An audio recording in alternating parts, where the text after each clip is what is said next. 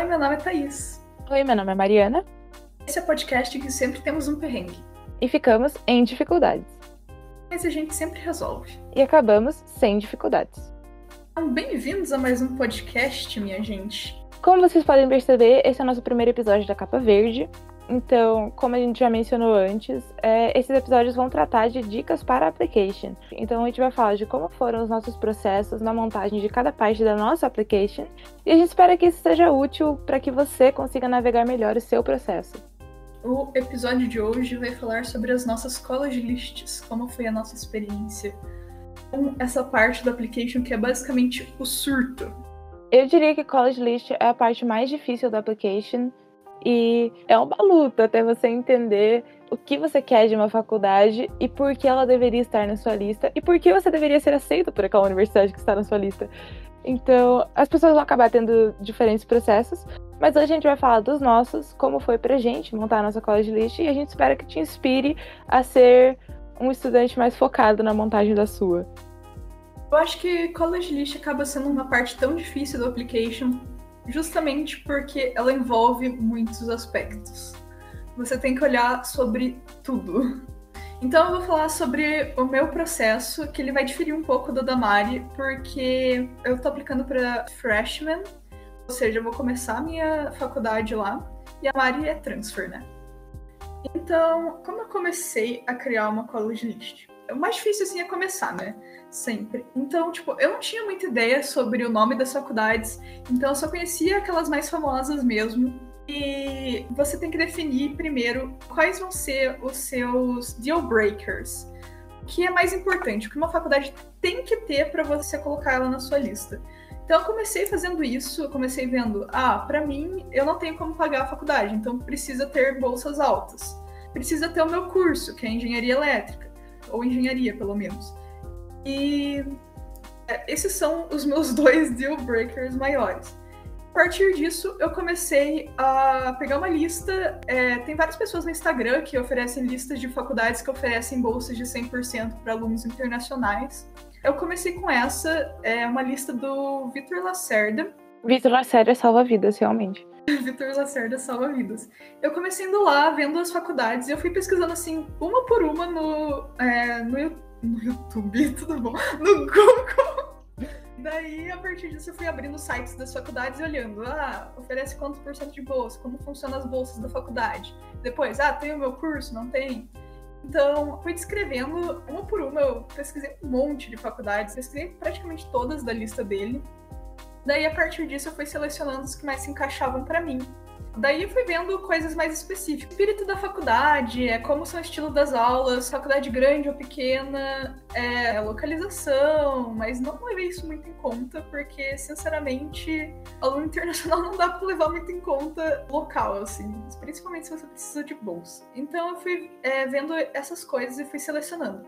No começo, assim, é muito difícil porque você não tem uma familiaridade com os nomes. Você tem que ir pesquisando muito, muito, muito mesmo. Tipo, para lá de 100 faculdades, até você ter uma noção, assim. Você vai começar a ver os nomes das faculdades e você vai ver, ah, essa dá bolsa para aluno internacional, essa não dá. Uh, você já vai olhar para a faculdade e você vai saber mais ou menos o espírito dela. Então, eu acho que a primeira coisa é pesquise muito. pesquise muito mesmo. E eu cheguei à conclusão que você nunca vai estar com a sua college list 100% pronta, ela sempre pode mudar.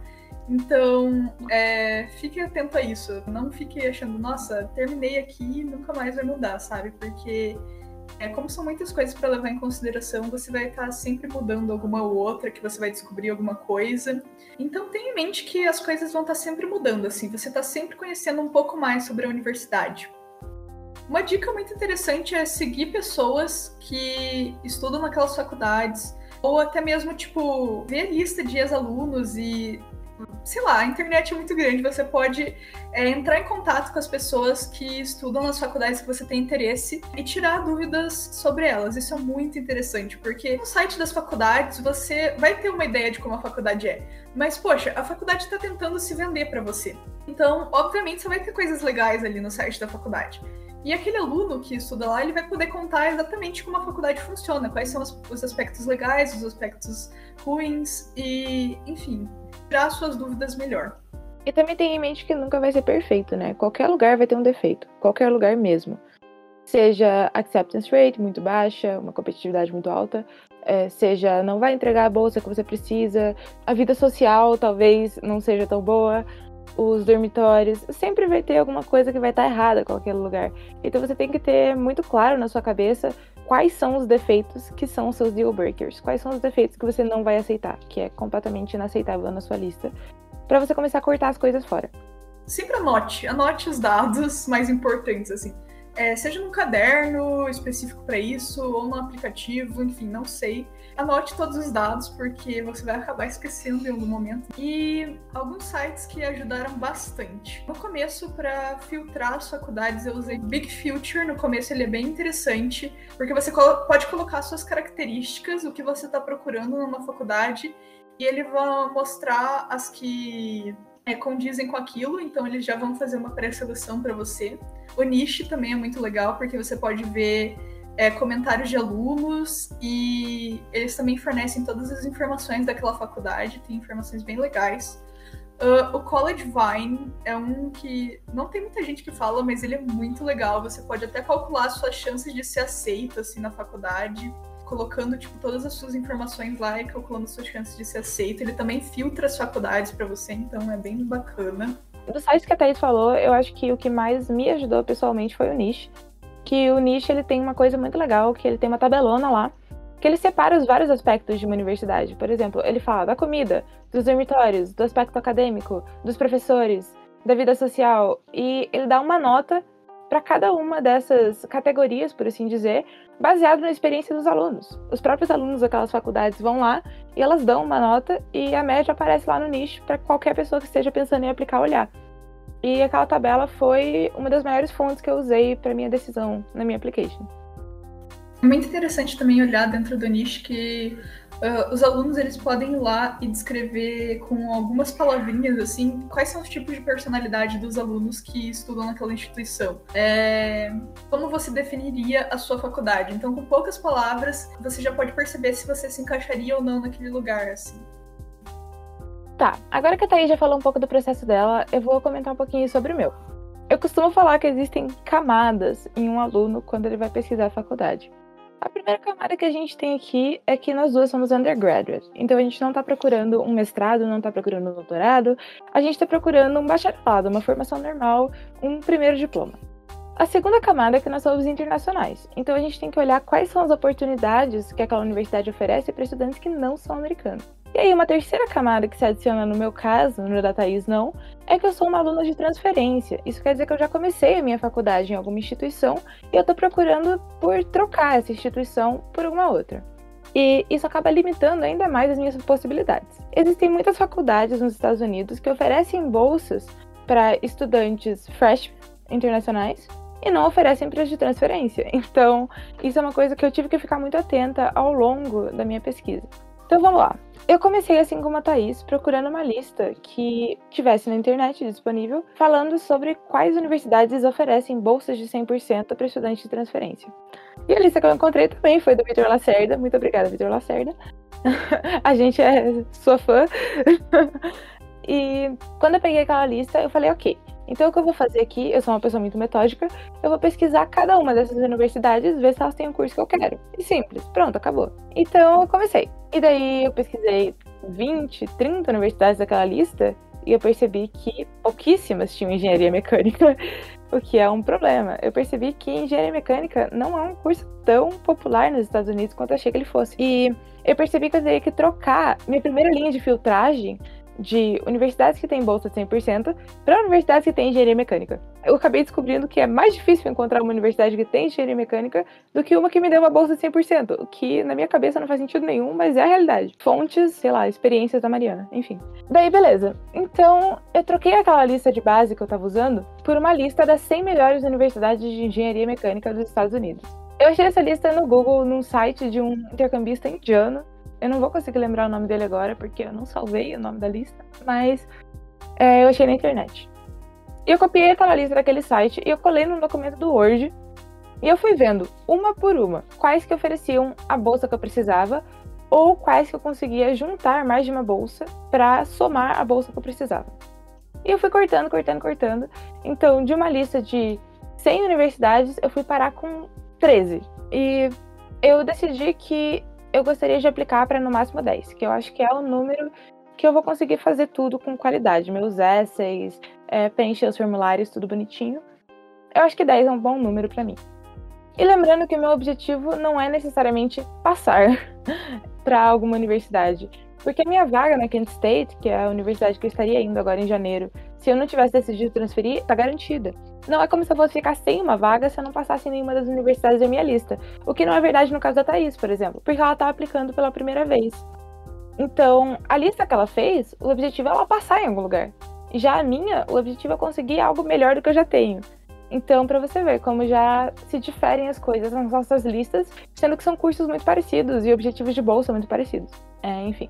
E daí, daquelas três universidades, eu montei uma tabela e eu olhei a localização delas, o ranking delas dentro dos Estados Unidos, como que é o programa de mecânica de cada uma delas, como que funciona o dorm de cada uma delas. Então, eu peguei as outras faces da minha application que eu não estava usando como deal breakers para selecionar dessas 13 quais três eu ia tirar. Então, eu terminei com uma lista de 10 universidades. Gente, esse processo de montar uma college list, falando assim, parece que foram 15 minutos, mas é um processo muito extenso. Eu passei entre seis e sete meses montando a minha college list. Thaís? Mais ou menos ao mesmo tempo também. O quanto antes você decidir que você quer estudar fora, o quanto mais tempo você se der para fazer esse processo, mais individualizada, mais personalizada e mais bem pesquisada a sua college list vai ser. Então, se você está no primeiro ano do ensino médio, já sabe que vai aplicar. Então, começa a dar uma pesquisada nas faculdades. Siga uma página de Instagram, tem várias páginas de Instagram que falam sobre application, que fazem um overview da faculdade. Então, dá uma olhada nesses Instagrams ou começa mesmo a pesquisar, nem que seja só para você conhecer o nome das faculdades, só para você ter uma ideia. Ah, eu sei quais são essas faculdades, eu sei onde elas ficam mais ou menos, eu sei qual é o espírito delas, é, taxa de aceitação, coisas assim, básicas. Mas vai pesquisando desde cedo que vai te ajudar muito lá na frente. E você também tem que já começar a pensar em qual vai ser o fator que mais vai pesar para você.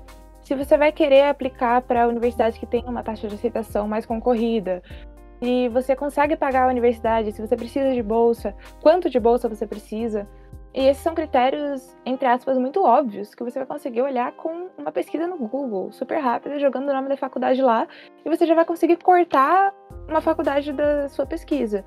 Então, não tente começar por fatores que importam menos para você. Por exemplo, como a Thaís falou, localização não é um grande fator para ela. Então, ela não começou pela localização. Ela não vai pesquisar ah, faculdades em Nova York, faculdades em Los Angeles. Não ela foi direto para os fatores que mais importam para ela, que são a bolsa e o curso. Se localização for um fator muito importante para você, por exemplo, você pode começar por aí. É o que eu estou tentando dizer. E a college list, ela vai mudar muito ao longo do tempo.